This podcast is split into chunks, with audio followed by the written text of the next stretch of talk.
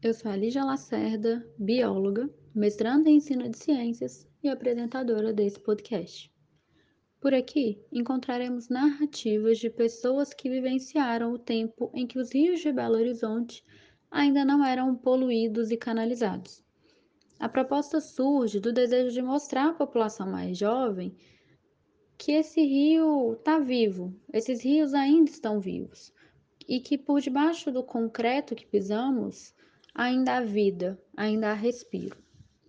A relação da cidade com os rios perpassa sua construção, crescimento e expansão. Mas à medida com que a cidade cresce, os rios desaparecem, como se já não fossem mais necessários. A maior parte da população não vê os córregos como rios, mas apenas como valões tapados, que corre água suja, e que muitas vezes são a maior causa, o maior problema das enchentes. Mas esses cursos d'água não foram sempre sujos, tão pouco escondidos.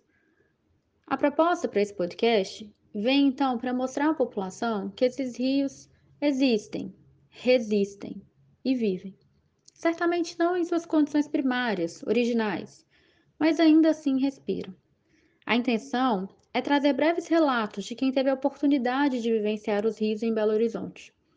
Os, os relatos serão narrados por mim, de forma breve, em formato de pílulas. Sejam bem-vindos e bem-vindas a este podcast, O Rio Vive em Mim Narrativas de Vivências com os Rios da cidade de Belo Horizonte.